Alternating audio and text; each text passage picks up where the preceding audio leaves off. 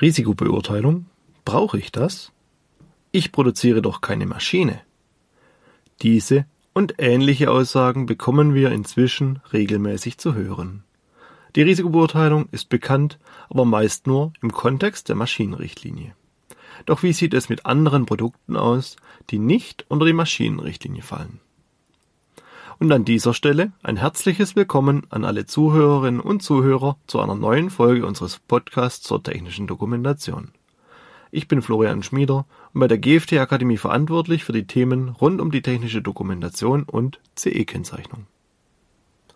Unsere heutige Folge dreht sich um die rechtlichen Rahmenbedingungen der Risikobeurteilung.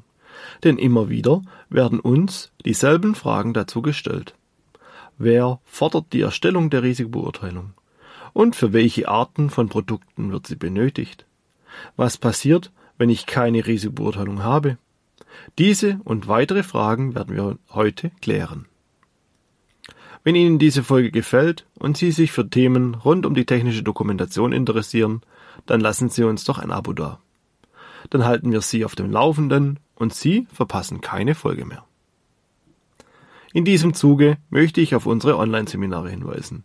Diese finden Sie unter dem Link in den Show Notes. Die Bedeutung der Risikobeurteilung für den Maschinen- und Anlagenbau ist weitläufig bekannt.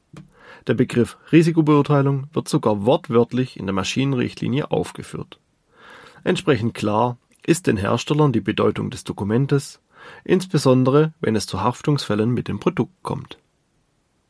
Auch für die Betriebsanleitung und die Kennzeichnung des Produktes hat die Risikobeurteilung eine große Bedeutung. Denn während der Durchführung der Risikobeurteilung werden die Sicherheits- und Warnhinweise für die Anleitung sowie die am Produkt anzubringenden Aufkleber definiert und festgelegt. Wird die Risikobeurteilung dagegen nicht oder nur unzureichend durchgeführt, führt dies zwangsweise zu einer schlechten Betriebsanleitung. Die schlechte Anleitung oder die unbrauchbaren Warnhinweise am Produkt führen dann dazu, dass der Verwender des Produktes Fehler macht. Das Risiko einer Verletzung und ein damit einhergehender Produkthaftungsfall steigt. Der Hersteller lässt damit außerdem Schlupflöcher zu, die bei einem Haftungsfall gegen ihn verwendet werden können. Doch was ist die Risikobeurteilung eigentlich? Vereinfacht gesagt definiert der Hersteller in diesem Prozess das Produkt, seinen Verwendungszweck, Einsatz und Umgebungsbedingungen. Nach dieser Definition betrachtet er die Aufgaben, die Menschen mit oder an dem Produkt durchführen und wie das Produkt verwendet wird. Außerdem werden weitere möglicherweise eintretende Situationen und damit verbundene Schäden analysiert und dokumentiert. Gefundene Risiken und damit verbundene Verletzungen werden dann über Risikographen eingestuft. Hier spielen Faktoren wie die Dauer des Aufenthalts im Gefahrenbereich, die Eintrittswahrscheinlichkeit und die möglichen Folge eine wichtige Rolle. Ist ein Risiko auf diese Weise bewertet, wählt der Konstrukteur Lösungsmöglichkeiten aus, um das Risiko so weit wie möglich zu reduzieren. Wurde ein Risiko durch eine Maßnahme reduziert, wird es erneut bewertet und gegebenenfalls mit weiteren Maßnahmen weiter reduziert. Ziel ist es, alle Risiken, soweit es geht, zu verhindern. Häufig tritt dabei die Situation auf, dass es entweder technisch nicht mehr möglich ist, das Risiko weiter zu reduzieren, oder es schlicht und ergreifend auch nicht mehr wirtschaftlich wäre, weitere Maßnahmen zu ergreifen. So entstehen die sogenannten Restrisiken, die in der Betriebsanleitung enthalten sind und von denen meist auch über Piktogramme und Aufkleber am Produkt warnen. Sollten Sie weitere Informationen zur Risikobeurteilung benötigen, empfehle ich Ihnen unsere Podcast-Reihe zu diesem Thema. Die große Bedeutung dieses Dokumentes ist daher häufig im Maschinen- und Anlagenbau bekannt. Ein Grund dafür ist, dass die Maschinenrichtlinie die Erstellung der Risikobeurteilung wortwörtlich fördert. Und zwar direkt im ersten Satz in Anhang 1 für die grundlegenden Sicherheits- und Gesundheitsanforderungen. Dort steht, der Hersteller einer Maschine oder sein Bevollmächtigter hat dafür zu sorgen, dass eine Risikobeurteilung vorgenommen wird um die für die Maschine geltenden Sicherheits- und Gesundheitsschutzanforderungen zu ermitteln. Die Maschine muss dann unter Berücksichtigung der Ergebnisse der Risikobeurteilung konstruiert und gebaut werden. Dieser Absatz zeigt dem Leser außerdem auf, wann er die Risikobeurteilung zu erstellen hat. Nicht nach der Konstruktion und schon gar nicht bei der Inbetriebnahme beim Kunden, sondern vor der Konstruktion während der Planung der Maschine. Die Risikobeurteilung ist im Prozess der CE-Kennzeichnung so tief verankert, dass man sagen kann, dass die CE-Kennzeichnung erst auf der Maschine angebracht werden darf, wenn es eine Risikobeurteilung für das Produkt gibt. Wird trotz fehlender Risikobeurteilung die Kennzeichnung angebracht und somit die Konformität zur CE-Richtlinie bescheinigt, begeht der Hersteller eine missbräuchliche Anbringung der CE-Kennzeichnung. Aber nicht nur die Maschinenrichtlinie fordert die Erstellung und Durchführung einer Risikobeurteilung. Denn auch andere CE-Richtlinien fordern inzwischen die Erstellung des Dokumentes. Leider nimmt die EU die Terminologie dabei nicht allzu ernst und das Dokument bzw. der Prozess trägt in verschiedenen Richtlinien verschiedene Bezeichnungen. Meist ist sie als Teil der technischen Unterlagen aufgeführt. So spricht die Niederspannungsrichtlinie in ihrem Anhang 3 zur internen Fertigungskontrolle von der Erstellung einer geeigneten Risikoanalyse und Risikobewertung.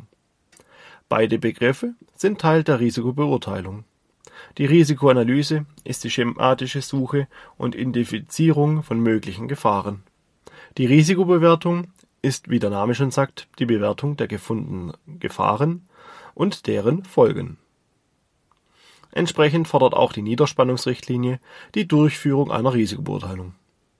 Wem diese Interpretation der Richtlinie zu wenig ist, dem empfehle ich als Lektüre den Senelec Guide 32 mit dem Titel Leitfaden für die sicherheitsrelevante Risikobeurteilung und Risikominderung für Niederspannungsbetriebsmittel. Eine ähnliche Situation findet sich dabei so gut wie in allen anderen CE-Richtlinien. Alle fordern die Erstellung und Durchführung einer Risikobeurteilung, auch wenn diese teilweise durch andere Begriffe beschrieben wird. Aber da der Prozess immer Teil der technischen Unterlagen ist, kann man ihn dort meistens auch finden Verlassen wir daher die CE-Kennzeichnung und betrachten wir Produkte, die nicht unter die CE-Kennzeichnung fallen. Auch für diese Produkte gibt es Regeln in Bezug auf die Sicherheit, die ein Hersteller einhalten muss. Diese Anforderungen wurden vom deutschen Gesetzgeber im sogenannten Produktsicherheitsgesetz zusammengefasst. Lassen Sie sich jedoch nicht verwundern, das Gesetz basiert auf einer europäischen Richtlinie und ist in dieser Form in allen Mitgliedstaaten der EU vorhanden. Durchsucht man den Gesetzestext nach den Begriffen Risikobeurteilung oder Risikoanalyse, findet man hier keine Treffer. Leider ist auch bei diesem Text wenig Wert auf Terminologie gelegt worden. Den Begriff Risikobewertung findet man stattdessen jedoch nur in Bezug auf die Marktüberwachung. Ein ähnlicher Begriff wird in Zusammenhang mit dem Hersteller auch nicht verwendet. Muss also für ein Produkt, das nur unter dieses Gesetz fällt, keine Risikobeurteilung erstellt werden? Nun, lassen Sie sich vom Gesetzgeber nicht in die Irre führen. Denn die Anforderung ist etwas versteckt formuliert. In Paragraph 3 Allgemeine Anforderungen an die Bereitstellung von Produkten auf dem Markt finden Sie unter Absatz 1 Nummer 2 folgende Anforderung die Sicherheit und Gesundheit von Personen bei bestimmungsgemäßer oder vorhersehbarer Verwendung nicht gefährdet. Der Gesetzgeber sagt also, dass Sie Ihr Produkt nur dann auf dem Markt bereitstellen dürfen, wenn es die Sicherheit und Gesundheit von Personen nicht gefährdet. Hier steht kein Wort von der Erstellung einer Risikobeurteilung. Doch jetzt drehen wir den Satz mal um. Wie können wir als Hersteller denn behaupten, dass keine Gefahr vom Produkt ausgeht? Eine einfache Aussage reicht nicht. Wir müssen es belegen können. Und hierfür benötigen wir eine Risikobeurteilung, die alle Gefahren bewertet und die getroffenen Maßnahmen beschreibt. Wie Sie sehen, können Sie für Produkte für den deutschen oder europäischen Markt nicht auf die Erstellung einer Risikobeurteilung verzichten. denn spätestens das Produktsicherheitsgesetz bzw. dessen ursprüngliche Richtlinie fordert sie indirekt zur Durchführung dieser auf. Aber die Welt ist größer als die EU. Wie sieht es denn also in anderen Staaten aus? Wir werden auf die fehlende Risikobeurteilung häufig im Kontext der Überarbeitung der Betriebsanleitung aufmerksam. Zum Beispiel, wenn Kunden auf den amerikanischen Markt wollen und eine gute Anleitung dafür benötigen. Denn häufig ist bekannt, dass schlechte Anleitungen zu Haftungsrisiken werden können. Wie ich eingangs erwähnt habe, ist für eine gute Anleitung eine gute Risikobeurteilung notwendig. Und dennoch sind die Kunden dann verwundert, wenn ich nach der Risikobeurteilung frage.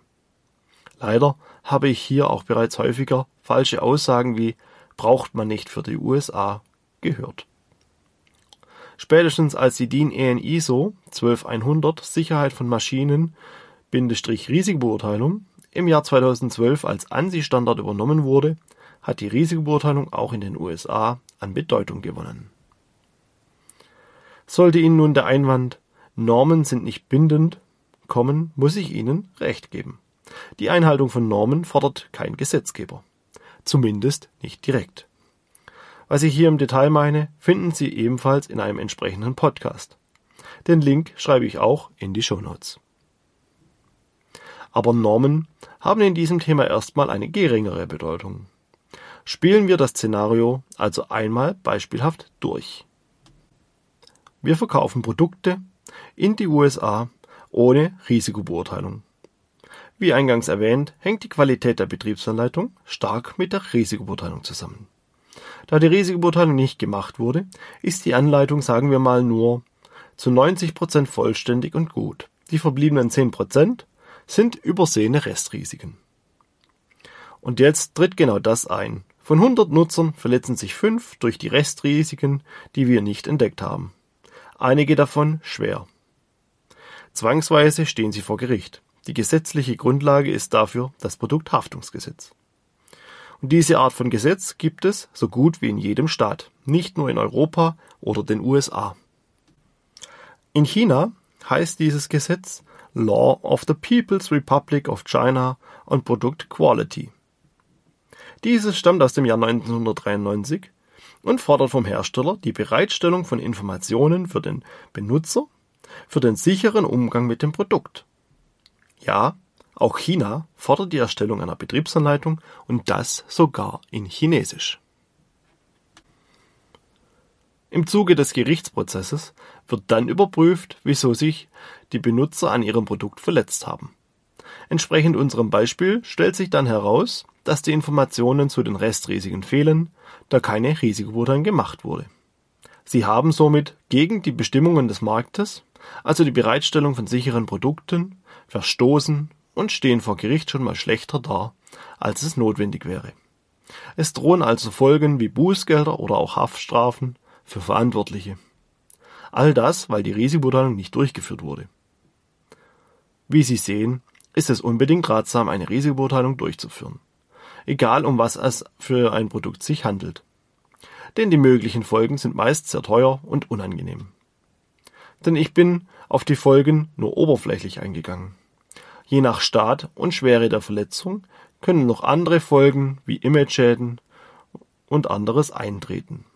Aber das wäre im Detail zu viel für diese Folge und auch immer im jeweiligen Einzelfall zu betrachten.